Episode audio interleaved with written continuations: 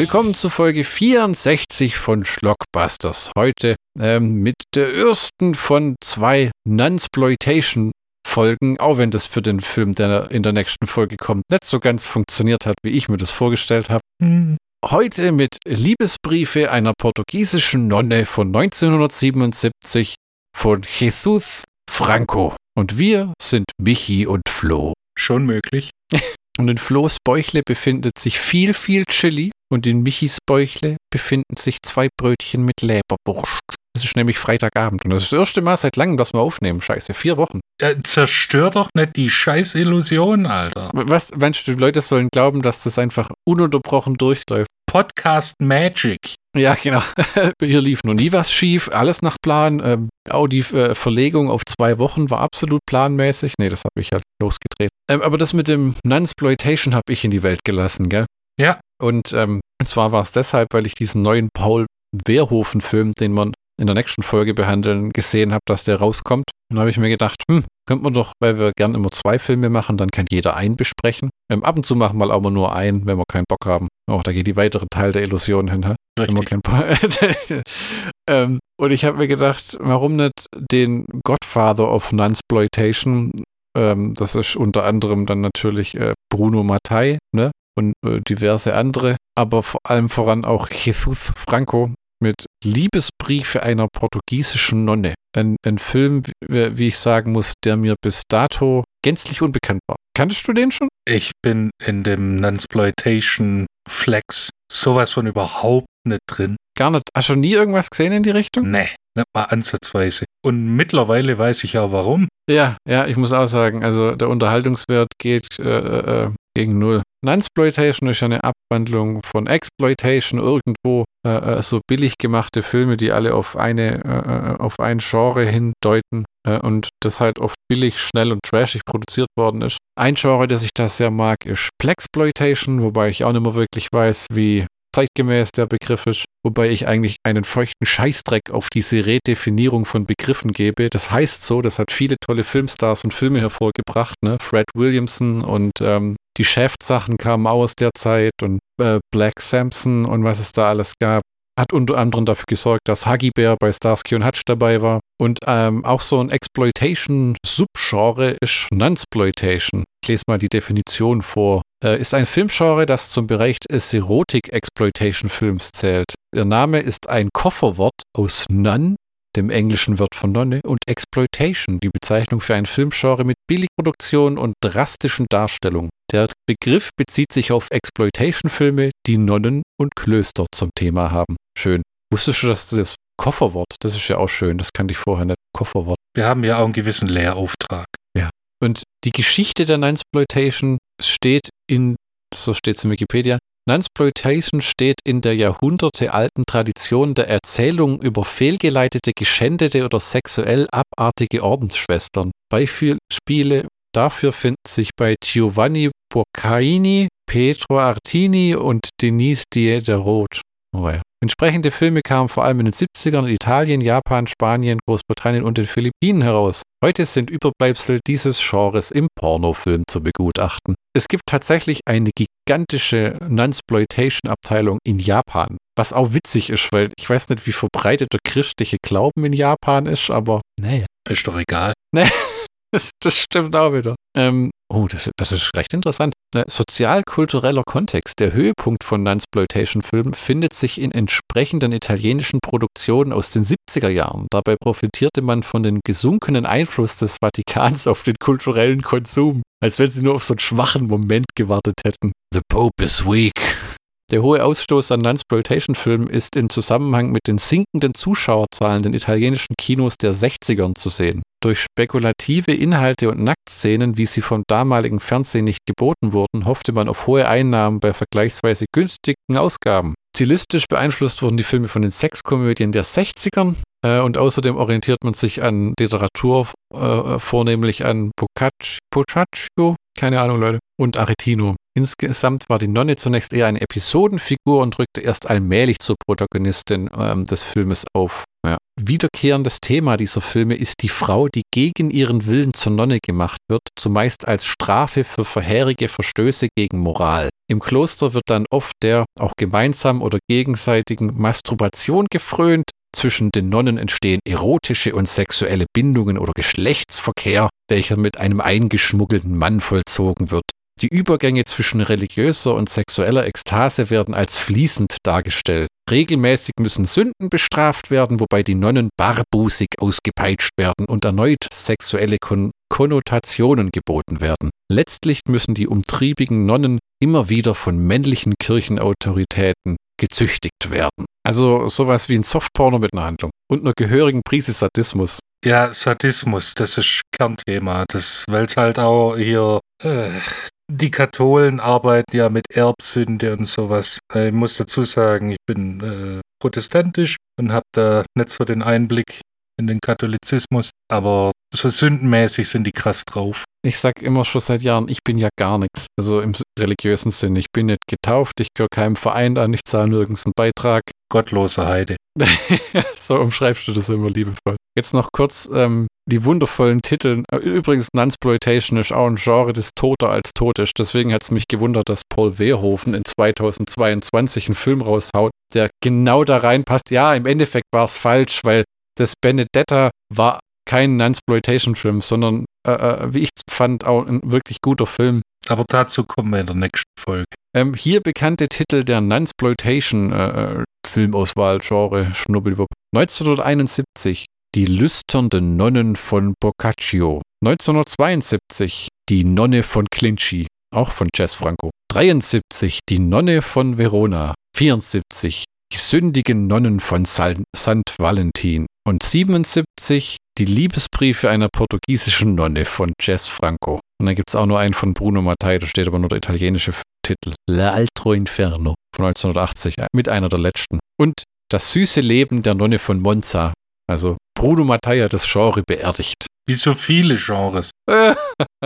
es ist, vorneweg muss ich die Frage stellen, hat dir der Film Liebesbriefe einer portugiesischen Nonne gefallen? Lass es mich so ausdrücken. Nein. Dann können wir uns da gleich die Hand reichen, weil mir ging es auch so. Ich habe die Sexszenen waren nicht erotisch. Sobald so Sadismus mit reinkommt, ist für mich immer schon vorbei. Ja, bei mir war es vorher schon vorbei.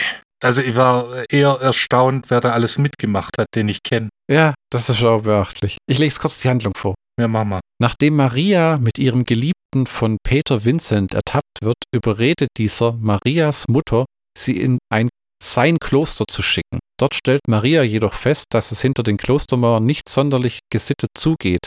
Der Pater und die Nonnen entpuppen sich als Satanistinnen, die schwarze Messen abhalten. Maria wendet sich in ihrer Not an die heilige Inquisition, die ihr keinen Glauben schenkt und sie als Ketzerin anklagt. Ja, also es ist vorneweg, muss ich sagen, was, mir, was den Film für mich zu Grabe getragen hat, war, dass man erneut mit einer Minderjährigen in der Hauptrolle einen Sexfilm gedreht hat, der expliziter kaum mehr hätte sein können. Es fehlen noch die Hardcore-Szenen, aber sagen wir mal so, von Grenze des guten Geschmackes ist alles überschritten. Ja. Es ist ein, man kann ja nicht mal sagen, es ist der italienische Film, weil das Ganze hat ein, ich glaube, es war ein Schweizer Produzent. Richtig. Dieser Erwin C. Dietrich. Genau. Zusammen mit Jesus Franco angeleiert. Der Jesus Franco ist, glaube ich, Spanier. Aber es gab diese Masche damals in den 60ern und 70ern und teilweise auch in den 80ern noch, dass man sich junge Frauen im Film nimmt, ohne dass es irgendeine Instanz gibt, die sagt, Moment mal, die ist minderjährig, ihr könnt die nicht einfach nackt ausziehen und äh, zu diversen Sexszenen und was soll denn das? Ich meine, das muss man mal überlegen, den Skandal, den es heute geben würde und völlig zu Recht. Und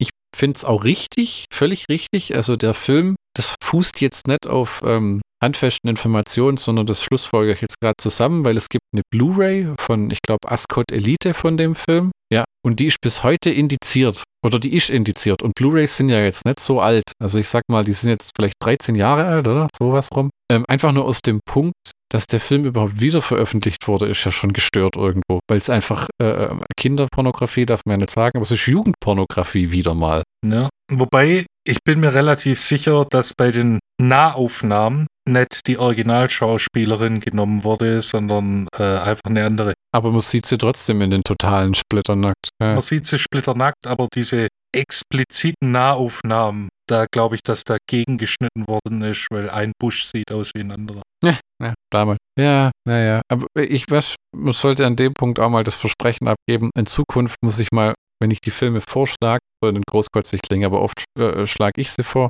die dann mit solchen Dingern was heißt daran großkotzig? Oft schlage ich die Filme vor, die dann mit so einer Scheiße ums Ecke kommen, wie Schulmädchenreport, wo halt einfach man sich mit dem Film dann beschäftigt für den Podcast-Inhalt, lese ich so Zeug, ne? Wie ähm, Hemingway, die Schauspielerin, die diese Nonne spielt, drehte im Alter von 16 Jahren diesen Film ja, mit Jesus Franco. Und die hat dann sieben weitere Filme mit ihm gedreht, darunter auch zwei Hardcore-Produktionen. Und 83 hat sie dann die Karriere beendet, weil sie wahrscheinlich genau wie die Dame in Meister des Grauens von Stuart Gordon so weit traumatisiert war, dass sie gesagt hat, das brauche ich in meinem Leben nimmer. Ja, und jetzt musst du vor Augen führen, damals war sie 23.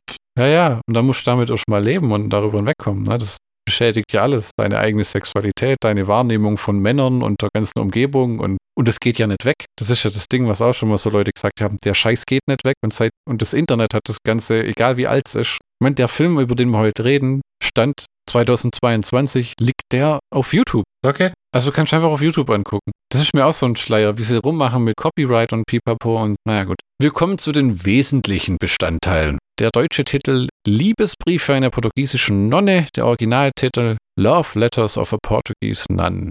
Produziert in Deutschland und der Schweiz, gedreht tatsächlich in Deutsch, wenn man glauben das darf. Äh, glaube ich aber allerdings nicht. Oder? Würde das Sinn machen? Doch mit dem Erwin C. Dietrich? Doch, doch, ja, es ist halt stumm gedreht worden und dann halt drüber synchronisiert. Äh, Altersfreigabe ab 18, scheinbar indiziert. Äh, Regie, Drehbuch Jesus Franco. Beim Drehbuch kam nur Erwin C. Dietrich dazu, über den nachher auch noch etwas mehr. Ähm, Musik Walter äh, Baumgartner, Kamera Peter Baumgartner, okay. Schnitt Marie-Louise Buschke. Besetzung Susanne Hemingway, Maria Rosalia äh, Cucino, ähm, also das ist der Charakter, den sie spielt. Dann haben wir William Berger als ähm, Pater Vincent, den man auch aus diversen Italo-Western kennt, unter anderem Keoma. Genau, der gute alte Wilhelm. Anna Z äh, Zanati äh, als Mutter Alma, die Mutter von, der armen, von dem armen Mädchen, die mehr oder weniger erpresst wird, das Kind ins Kloster zu geben und auch noch ihre gesamtes Ersparnis verliert. Herbert Fuchs als Satan. Vitor Mendes als Bürgermeister. Hermann José als Prinz Manuel. José Viana als Großinquisitor, äh, Patricia de Silvia als Marias Mutter, oder was durcheinander gebracht, Mutter Alma. Das ist die Chefnonne, genau, so rum. Anna Zanatia, Zanati, Anna Zanati spielt die Mutter Alma. Puh. Hast du das Ding komplett angeguckt? Ja, ich wollte Herbert Fuchs sehen. okay, woher kennt man den? Das ist, ähm, der hat in den 60er und 70ern einen harten Trash-Film mitgespielt, aber zum Ende seines Lebens war er ein beliebter ZDF-Schauspieler, ORF-Schauspieler, der dann immer kauzige alte Männer gespielt hat. Also fast schon Volksschauspieler. Ah, okay. Ähm, ich habe mal noch ein bisschen Erklärtext, weil ich muss ehrlich gesagt sagen, das ist einer von den Filmen, ich habe mir nachher äh, Notizen gemacht zu dem Film selber, allerdings recht wenige, weil auch wenn es kein Porno ist, funktioniert der Film, finde ich, inhaltlich wie ein Porno. Also du hast diese komische Abtreibungsszene mit den Nonnen im Bett. Mit der Leber eines kleinen Kindes. Und dann hast du diese, ähm, wo diese Semi-Lesben-Szene mit ihr, wo sie ins Kloster kommt, mit den anderen Nonnen, mit dem Apfel und so, wo sie sofort dafür Dornenkronen um den Oberkörper bekommt und so, was ja dann keine Krone mehr ist. Also Selbstkasteiung. ja, mit und dann, wird sie, und dann wird sie eingesperrt und von diesem Pater vergewaltigt. Mhm. Und der aber schon ihr bei der Beichte, diese, die, die er erzwingt, schon an sich rumfummelt, während sie ihm das alles schildert, was sie mit ihrem Was er an unzüchtigen Gedanken hatte. Ah, furchtbar. Also ich kann mir nicht vorstellen, welcher normale Mensch so einen Film genießt. Ich habe mir, ich habe das Ding vorgeschlagen und habe gedacht, wir gucken es mal an, weil ich kenne diverse Jesus Franco Filme und obwohl die Erotikfilme immer großer Schund sind, sind sie teilweise auch interessant hochwertig gemacht. Äh, Das ist so sadistisch oder brutal ist. Zum Beispiel hat er ganz viele von diesen Women in Prison Filmen gemacht und die teilweise manchmal auch mit so äh, ähm, tatsächlichen alten Gefängnissen als Kulisse aus der ähm, Conquistadore-Zeit und so Zeug. Und das sah dann, das fand ich verrückt, weil sie dann in diesen alten Gefängnissen diese Filme gedreht haben. Ich meine, die, die Erotik-Aspekte sind so lala und an dem Film hier ist eigentlich, äh, weiß auch nicht, da muss schon perverse, eine perverse Art hegen, dass du das irgendwie toll findest. Da ist so eine äh, SM-Schiene muss da gehen. Ja, ja, dann, dann, äh, weiß gar nicht mehr, wie endet denn das für diese Maria? Wird die äh, lebendig verbrannt oder? Nee, kurz Für davor diese- wird sie vom Prinz Manuel gerettet. Ah,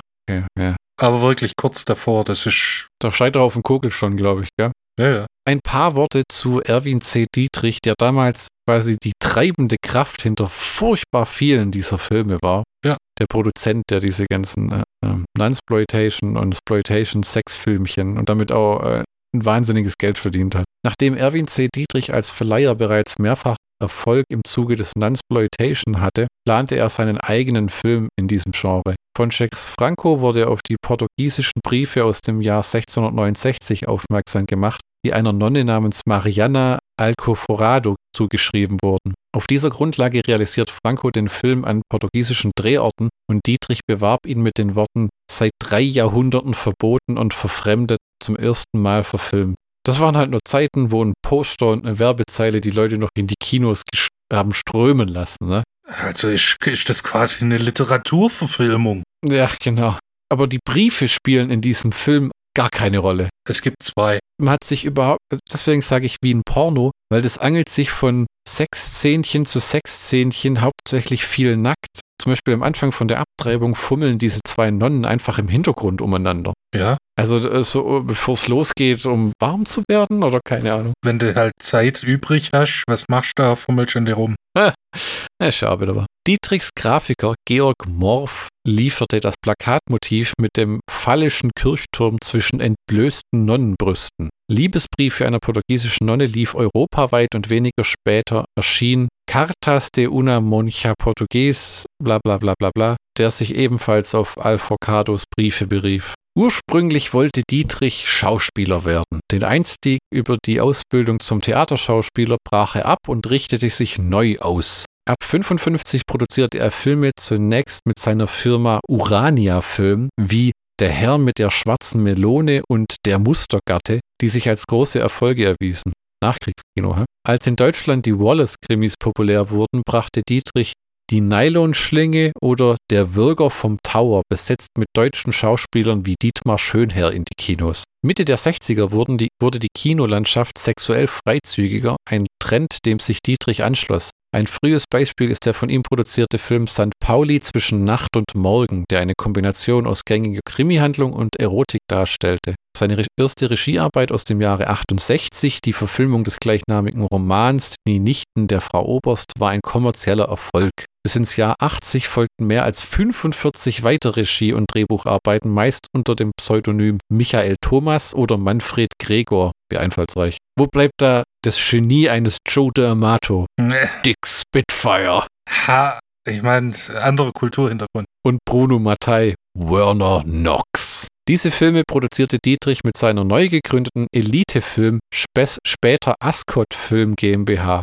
Meist entstanden Dietrichs Filme in seinen Studios in Rümlang außerhalb von Zürich. Ach du Scheiße, diese Ascot-Film gibt es ja dann immer noch, wenn die die Blu-ray veröffentlicht haben. Ja, ja, die haben Haufen Vertrieb. Ja, ja, die haben einen Haufen, gell? Das heißt, diese Firma besteht bis heute. Das ist quasi so ein, so ein Familiending dann, oder? So ein, so ein Ja, oder er hat es verkauft. Kann ja auch sein. Kann auch sein. Aber dann hätte sich schon längst einer Lizenzen einverleibt, weil ich weiß, die sind auch sehr aktiv auf dem Blu-ray-Markt mit so Exploitation-Zeugs. Und wenn die die Rechte noch inhaben als äh, äh, Inhouse-Produkt, ne? Höhepunkt von Dietrichs Schaffen sind vor allem die Filme mit Ingrid Steger und Brigitte Lahaye. Sein 80er-Remake Die Nichten der Frau Oberst, ebenfalls mit Lahaye, bezeichnete Dietrich oft als sein Lieblingsfilm. Er produzierte insgesamt 17 Filme mit dem spanischen Regisseur Jesus Franco. Filme wie Liebesbriefe einer portugiesischen Nonne oder Jack the Ripper mit Klaus Kinski erfuhren weltweite Anerkennung auch von Kollegen und Fans wie Joe Dante oder Quentin Tarantino, der Dietrich als den Schweizer Roger Corman bezeichnete. Ja, ich weiß ja nicht. Also,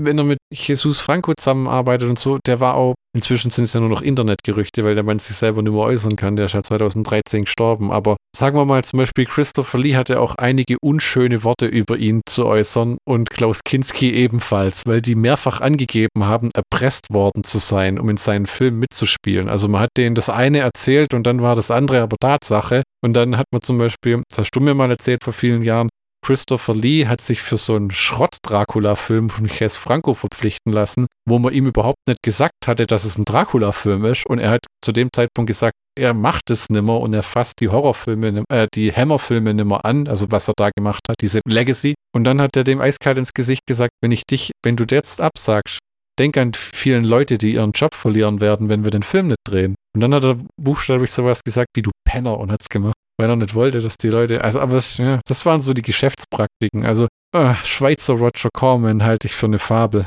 Äh, gut, äh, das äh, war Christopher Lee zu Jess Franco oder über Jess Franco gesagt. Ja, ja. Der Schweizer Roger Corman, ja, doch. Also Würdest du so stehen lassen? die Geschäftspraktiken sind zwar vielleicht andere, aber das Ergebnis ist ähnlich, weil ich kenne den auch nur durch die ganzen Söldnerfilme, die ich da mal angeschafft habe auf DVD. Den Jess Franco. Nee, nee, ähm, vom Erwin C. Dietrich, wo er gesagt hat, weißt du was, wenn wir die Originalschauspieler nicht kriegen, dann nehmen wir doch ihre Synchronstimmen. Und dann hat man dann Louis Collins genommen von Die Profis, äh, einer britischen Actionserie und dann halt der Thomas Dannenberg, die Synchronstimme von unter anderem Terence Hill. Mhm. Und die waren dann Schauspieler. Das ist schon eine abgefahrene Sache. Das, ich fand die Filme gar nicht schlecht und Klaus Kinski spielt halt wieder mit, ja klar. Ja. Weil er gesagt hat, ja, Kohle stimmt, Thailand passt schon.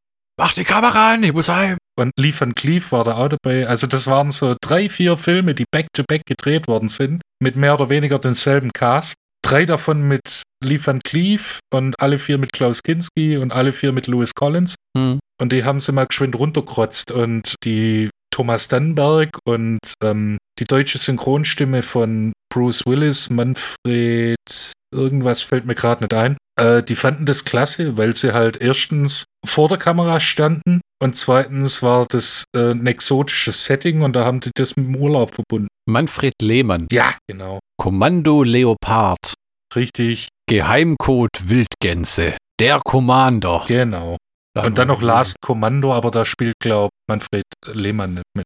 Das ist ja verrückt. Und danach, äh, äh, was alles gibt. Was für, aber gut, das, äh, du hast mich überzeugt. Schweizer Roger Corman, das ist schon kreativ, ne? Ähm, weil die denken ja natürlich, die Leute im Trailer hören dann die Stimme und denken, oh, das ist ja so ein unterbewusstes Ding auch irgendwie. Auch Dietrichs Avis Filmverleih, mit dem er über 400 Filme der unterschiedlichen Genres in die Kinos brachte, florierte. Doch der Cineast Dietrich wollte nicht weiter nur mit Erotik und Exploitation identifiziert werden. Der von ihm co-produzierte Film Die Geschichte der Piera von Marco Ferreri, Isabel Huppert und Marcello Mastroianni. Warum haben die so schlimme Namen? Mastroianni wurden zwar kommerziell nicht so erfolgreich wie andere seiner Produktionen, hatten aber weltweit künstlerischen Erfolg auf Festivals. Hanna Schigula erhielt für ihre Darstellung die Goldene Palme in Cannes. 1980 mit der goldenen Leinwand ausgezeichnete Actionfilme wie Die Wildgänse kommen, den er gemeinsam mit Ewan Lloyd produzierte, brachten ihm internationales Ansehen. Der Film hatte im Jahr 78 allein in der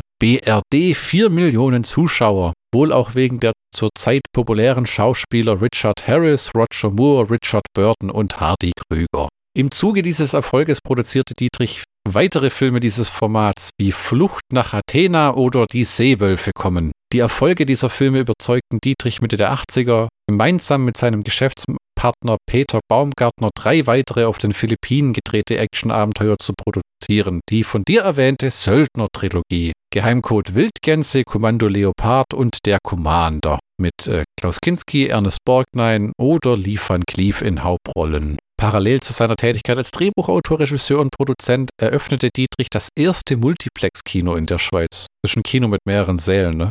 Mhm. War das ein Ding, dass das zeitlang nur einzelne Säle waren? Ja, ja. Ja. Ähm, das Kino Kapitol in Zürich und später das Kino Cinemax am Züricher Escher Wisplatz. Ja. Anfang der 90er, nachdem der Tanzfilm Dance Academy 2 und den beiden Komödien Ein Schweizer Name ist Nötzli und Der doppelte Nötzli und insgesamt mehr als 100 Produktionen zog sich Dietrich aus dem aktiven Geschäft zurück und widmete sich dem Filmverleih Ascot Elite. Die Führung dieser Firma obliegt heute seinen beiden Kindern. Ah, Dietrich widmete sich zuletzt der digitalen Restauration seines filmischen Erbes. Ähm, ja, umtriebiger Mann. fleißig, fleißig. Ja, ja, so, so wirklich drei Jahrzehnte in der Filmbranche. Dass es über den noch kein Buch gibt oder so, gibt es bestimmt auch, wenn man googelt. Auf, auf manchen der Söldnerfilme ist sogar ein Audiokommentar mit ihm drauf. Ah, nicht schlecht. Äh, wir müssen mal gucken, ob der noch lebt hier. Nee, das äh, hast du doch gerade gesagt, der ist gestorben. Habe ich das? Ja, 2018. Ja, tatsächlich. Ja, ja da war ich ja äh, lesen und äh, verinnerlichen der Information. Ja, tatsächlich. Hm. 88, gutes Alter, du. Ja, kann man noch ein bisschen was machen, ne? Und es ehrt ihn, dass er von dem Erotik-Trash auch weg wollte. Dem, Im Gegensatz zu dem Onkel, von dem ich gleich was vorlese, hat der nämlich nie was anderes gemacht. Und zwar Jesus Franco. Am 12. Mai 1930 in Madrid geboren und am 2. April 1913 gestorben. Ein spanischer Regisseur, Drehbuchautor und Schauspieler. Franco genoss aufgrund seiner teils um masochistischen und surrealistischen ab den 70er Jahren auch zum um pornografische Elemente angereicherte Horrorfilme lange den Ruf eines schwarzen Schafes. Wann hat denn das aufgehört, bitte? Heute gelten seine kompromisslosen Werke als Meilensteine des europäischen Exploitation-Films. Ha, ich weiß ja auch nicht. Dann gibt's anscheinend viel Grütze, wenn das gut ist. Und das ist wie wenn du sagen würdest, unter Veganern war das ein kulinarisches Erlebnis. Äh, Was? Also, ich hatte da letztens eine, eine, eine, vegane Suppe zum Essen und die war sehr, sehr, sehr lecker. Aber wenn du mir einen Zwiebelrostbraten daneben stellst, dann sage ich, weißt was, nimmst du das Süppli mal wieder mit. Und das ist ein typisch blödes Flohbeispiel. Du kannst nicht Äpfel mit Birnen vergleichen. Ja, aber was ich sagen will, ist, Meilensteine des Exploitation-Films ist ja schon ein Widerspruch. Das ist, wie man sagt, wenn es um Schund und schnell produzierten Trash geht, konnte es keiner wie er. So, was heißt das jetzt? Dass es besonders trashig und schundig war? Oder dass das, wenn man, keine Ahnung, wenn es ein Kaffee wäre, wäre das ganz oben und nicht auf Satz an der Tasse unten oder wie?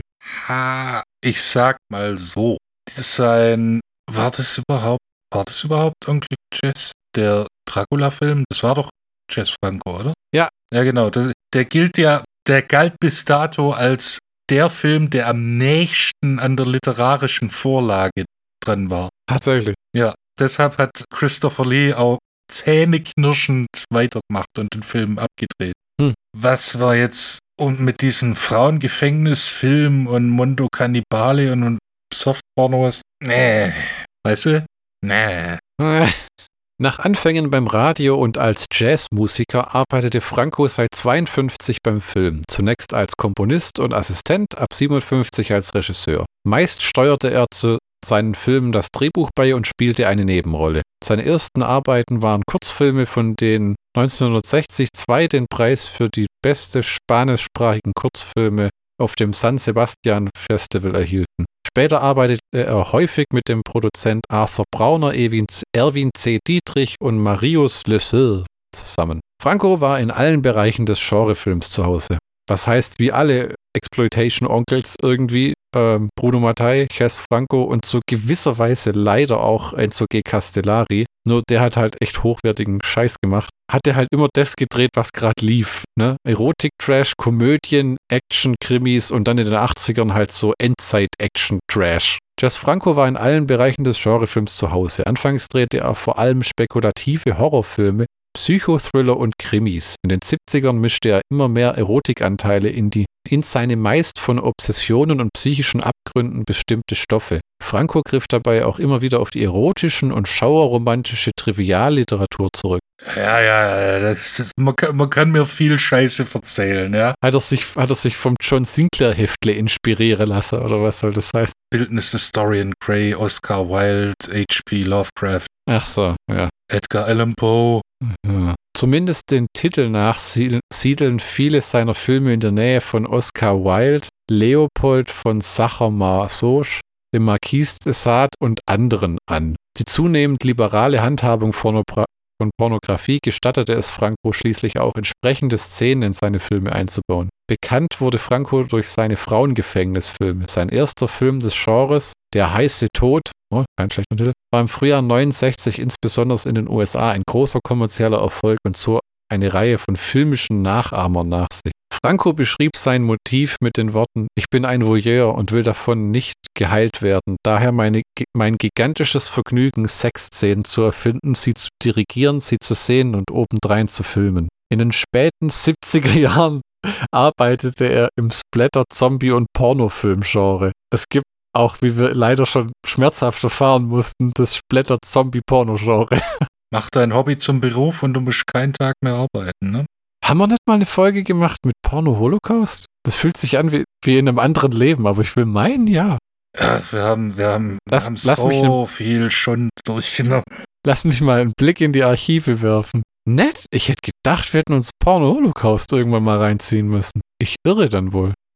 Sei Dank. Wie sind zu dem Tagtraum gekommen? Nee? Kennst ein Zombie-Splatter-Porno, kennst alle? Ah, wie bin ich denn da drauf gekommen? Aber ich weiß, wir haben den gemacht, Erotic Nights of the Living Dead, und das war ja im Grunde genommen der gleiche Film mit den gleichen Schauspielern, nur irgendwie ein, ein minimal andere Settings, aber gleiche Sets sogar. Gut, das Erotic Nights of the Living Dead war auch schon hart an der Kante zum absoluten Bullshit. Ja, also haben wir den Film dann doch durchgenommen, im Prinzip. Genau, genau. Damals haben wir gesagt, eigentlich haben wir den Film gesehen, weil der ganze Szenen, glaube ich, auch wiederverwendet wurden. In den 80er Jahren arbeitete Jess Franco im damals populären Actionfilm und drehte reine Hardcore-Pornos. Franco, der sich nie langfristig von nur einem Produzent vereinnahmen ließ, nahm bei Dreharbeiten stets Material für mehrere potenzielle Filme auf, indem er zusätzliche Takes vornahm. Einige seiner Filme wurden von anderen Regisseuren bearbeitet und unter neuem Titel veröffentlicht. So wurde Christina, Princess della Erotism, von Jean Rollin um einige Szenen erweitert und in Eine Jungfrau in den Krallen von Zombies bzw. Zombie 4 umgetitelt. Frauengefängnis 2 von Aline Duru und Julio Perez besteht zum größten Teil aus Szenen von Jess Francos Frauengefängnisfilm. Okay. Franco war in erster Ehe mit der Schauspielerin Nicole Godet verheiratet, bis er 72 seine Lebensgefährterin und Hauptdarstellerin Lina Romay kennenlernte. Mit ihr war er von 2008 bis 12 verheiratet. Er ist der Onkel des spanischen Schriftstellers Javier Marias und des Regisseurs Ricardo Franco. Starb im Alter von 82 an den Folgen eines Schlaganfalls. Ja, das ist einer von den Regisseuren, wo ich nicht wild drauf bin, die Filmografie näher kennenzulernen. Das, was man kennt, das gibt ein ziemlich gutes Bild wieder übers Gesamtschaffen. Ja, ja, und das ist ja einer von denen, der damals viel verkauft hat, also nicht, dass er was davon wusste, wo X-Rated angefangen hat, diese Hardboxen rauszuhauen. Da war so viel Jazz Franco-Zeug dabei. Das weiß ich noch. Das ist inzwischen alles out of print und so. Aber diese Filme, also wenn ich jetzt, wenn wir uns, wenn wir uns jetzt gesagt hätten, ich leih dir den nicht aus, sondern wir hätten gesagt, komm, wir holen uns jetzt beide die Blu-ray von dem Film, dann hätten wir jetzt beide eine völlig wertlose Blu-ray gekauft, nur für den Podcast. Und gesagt hätten, ich gucke das nie wieder an. Ja. Nie wieder. Ich weiß nicht mal, wen ich das schenken soll. Ist dir aufgefallen, wie uralt die Synchro wirkt? Der Sprachduktus der Leute. Dieses Ah, Großvetterli, hallo. Also es ist schon so schweizerisch leicht auch. Ja, das, weil ja, eher österreichisch. Naja, okay. Ähm, ja, da haben sie halt Österreicher. Hast schon Zeit? Wir synchronisieren Film.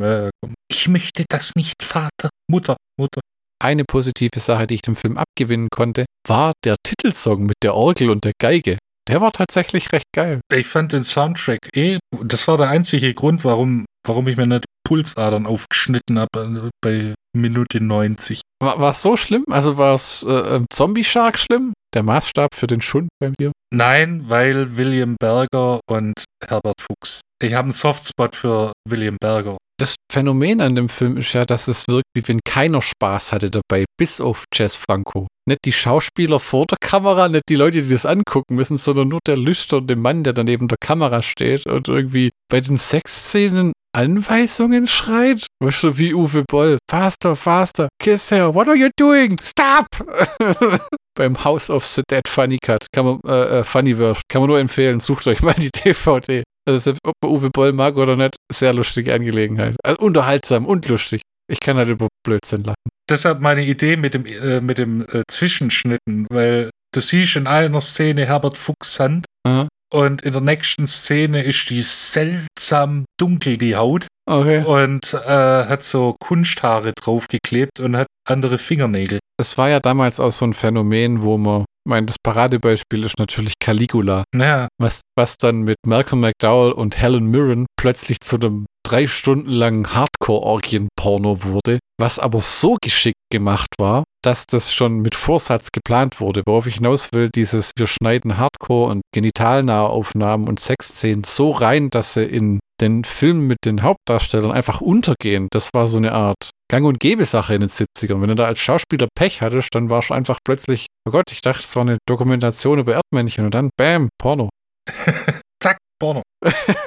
so schnell ging's. Auch eine Szene, die bescheuert war. Da war es bei mir schon rum. Also die erste Viertelstunde ging noch, aber wo dann die hohe Priesterin oder Obernonne da im Kloster persönlich überprüfen muss, prüfen muss, ob das Mädchen noch Jungfrau ist, dann war es bei mir schon okay. Also das, das Niveau wurde schon entsprechend tief angesetzt und Willkommen im Niveau Limbo. How low can you go? Ich weiß nicht genau, wie viele Filme Jess Franco über die Jahre rausgehauen hat. Ich gucke. Der Film hat ja nicht mal ein tolles Ende oder ein befriedigendes Ende. Aber der, der, ja, ja, red weiter.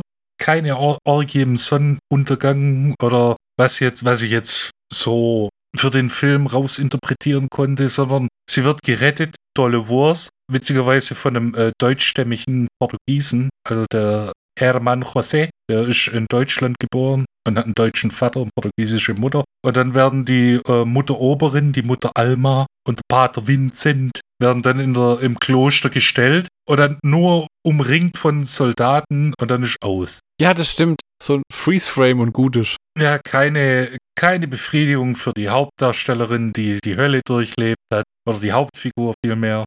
Also ich, ich hätte den Film noch mehr gehasst, wenn es kein Happy End gegeben hätte. Okay. Wenn, wenn die, äh, wenn der Hauptcharakter in Flammen aufgegangen wäre, dann, dann hätte ich, glaube meine Faust durch den Laptop geschlagen. Weil das kannst du nicht mit mir machen. Ich brauche mein, ich brauch mein Happy End. Okay. Wow. Scheint dich schon mitgenommen zu haben. wenn du dir überlegst, du guckst dir den Film an, denkst, ja, hübsches Mädel, muss das jetzt so sadistisch sein, nicht mein Fall, dann googelst du ein bisschen, oder die Hauptdarstellerin, guckst du das Geburtsjahr an, nimmst zur Kenntnis, dann guckst du das Produktionsjahr an, nimmst zur Kenntnis, dann fängst du an zu rechnen, dann Moment mal, die ist Baujahr 60. Der Film ist von 1977. Ha, Moment, das sind 16 Jahre. Oh mein Gott, das Mädel ist 16. Und natürlich muss dann Satanismus noch mit reingezogen werden. Wir haben hier das Pulver von einer, äh, von einer Leber von einem Kind. Ja, jetzt noch Kartoffelpuffer dazu, ein bisschen Apfel anbraten und dann hat man ein leckeres Essen. Was, wozu braucht man das? Ja, wir müssen den Sohn Satans oder wa- wa- wa- wa- wa- wa- was? Sind wir jetzt hier bei Lords of Salem oder was? Und dann diese Vergewaltigungsszene, wo ich gedacht habe, oh, Wilhelm, was hast du da wieder sich anschwatzen lassen? Wem hast du Geld geschuldet? Naja, Die haben ja auch so Zwischenszenen, wo einfach so Folter von der Inquisition plötzlich drin ist. braucht's nicht. Mal, da wird nicht mal erklärt, wer die Schauspielerin ist, die da gefoltert wird. Einfach nur so als zu, äh, wird so Kopf äh, auseinandergedehnt, Kopf blutig und äh, Ja. Jess Franco hat übrigens in 77, als der Film hier rauskam, der wahrscheinlich auch in 76 gedreht worden ist, acht Filme rausgeballert. Acht Filme. Das geht nur, wenn du Porno-Shit machst. Ja, oder wenn du halt einen feuchten Fick auf Continuity oder Story gibst. Oder nicht fragst, voll, die ist volljährig, oder? Wie heißt du? Ich heiße Susan Hemingway. Wie bist? Weißt du was? Weißt du was? Ist mir egal. Geh dahin. Was ja so schlimm ist an diesem Ganzen, die ist minderjährig ist, es sind ja so viele Leute vor Ort und die sieht ja auch wirklich jung aus. Das heißt, das haben die gewusst und das ist unter Vorsatz geschehen. Das ist ja, was das so abartig macht. Ja, und es ist, es ist nicht mal so, dass du sagen kannst, ja, es waren die 70er. Nee, damals war es auch schon uncool, Alter. ja, wirklich wahr. Und falls du dich fragst, nein, den Soundtrack gibt's nicht auf Platte. Ach du Jemine. Kennst du nicht deine Freunde von äh, Whatever the fuck we wanna press records. Das Schlimme ist doch, ich glaube, ich könnte es sogar. fuck? Und ich glaube, der wird sogar machen. Gibt's den auf CD oder MC? Nee, ich, ich habe nichts dazu gefunden. Weil äh, meine, meine, muss man auf YouTube suchen. Manchmal findet man da noch irgendwelche Einträge. Ja, was will ich denn mit YouTube? Ich will hier, ich will hier die Platte haben, Junge. Ich will es ins Regal stellen, das Cover angucken und denken, wow, war der Film scheiße, aber die Musik war gut. Ich habe da ein bisschen kapituliert und werde jetzt noch inhaltlich das Ende vortragen. Nachdem sie bei der Beichte belästigt, gefoltert, fast verbrannt wurde, Teil von irgendwelchem komischen Lesbensex, eingesperrt, ausgegrenzt, eigentlich alles, was man sich nur vorstellen kann, flieht sie aus dem Kloster und wendet sich an den lokalen Bürgermeister. Dieser glaubt ihr allerdings nicht und bringt sie zurück ins Kloster. Dieser Fluchtversuch wiederum wird bestraft. Diesmal bringt die Klosterleitung Maria zur regionalen Inquisition. Vor dem sie alles gesteht und die Klosteroberin dafür verantwortlich macht. Aufgrund des Geständnisses wird sie zum Tode auf dem Scheiterhaufen verurteilt. Weil sie aber eine Anschuldigung gegen andere ausgesprochen hat, will der Inquisitor eine neue Untersuchung einleiten. Es sei denn, die Beschuldigten lassen sich ein Papier von Maria unterschreiben, auf dem sie widerruft. Maria wird nun so lange gefoltert, bis sie den Zettel unterzeichnet. Bald darauf sitzt sie in einem Gefängnis und wartet auf ihre Hinrichtung. Dabei schreibt sie einen Brief an Gott, da ihr ja sonst niemand zuhört. Lieber Gott. sie schreibt, was vorgefallen ist und entschuldigt sich bei ihrem Herrn. Den Brief lässt sie dann verzweifelt aus dem Fenster wehen, wobei einem Prinzen der Brief vor die Füße fällt. Dieser ist ein aufgeklärter, moderner Prinz, keiner von diesen alten Schlappschwänzen, dem die Hexenverbrennung schon lange gegen den Strich geht, hauptsächlich weil er immer Hunger hat und dann riecht es dauernd nach Hühnchen. Er bereitet alles vor und rettet Maria am nächsten Tag vor schon qualmendem Scheiterhaufen. Der Film endet dann, als der Prinz ihren Brief vorliest und kurz darauf die Verantwortlichen, die hohe Priesterin und den Pater Vinzenz vor seinen Soldaten verhaften lässt. Und ein bisschen Gerechtigkeit wäre geil gewesen, wenn sie die auf den Haufen geschmissen hätten. Dann hätte es auch eine Verbrennung gegeben, Gottverdammt nochmal. Aber für sowas hat Onkel Franco keine Zeit. Der muss zum nächsten Set. Die Weiber sind schon alle nackig. Die Kameras sind geladen. Das muss abgehen. Ich könnte mir wetten, dass das, dass der Kevin Smith sagt ja immer, er hat kein Interesse an Szenen, wo es keinen Dialog gibt und lässt es gerne seine, äh, ähm, es gibt ja in jedem Film, schau so ein weit verbreiteter Aberglaube, Second und Third Unit Directors. Ne? Also James Cameron hat jetzt nicht allein Avatar gedreht, sondern da waren noch viele Leute involviert. Ja? Und ich könnte mir vorstellen, dass wie Kevin Smith, der alle Action und so von einem anderen Regisseur machen lässt, Franco gesagt hat, ist irgendjemand nackt? Nein, I'm out. so, nur angezogene Leute, das ist nicht mein Ding. Ich gehe Kaffee trinken. Lunch.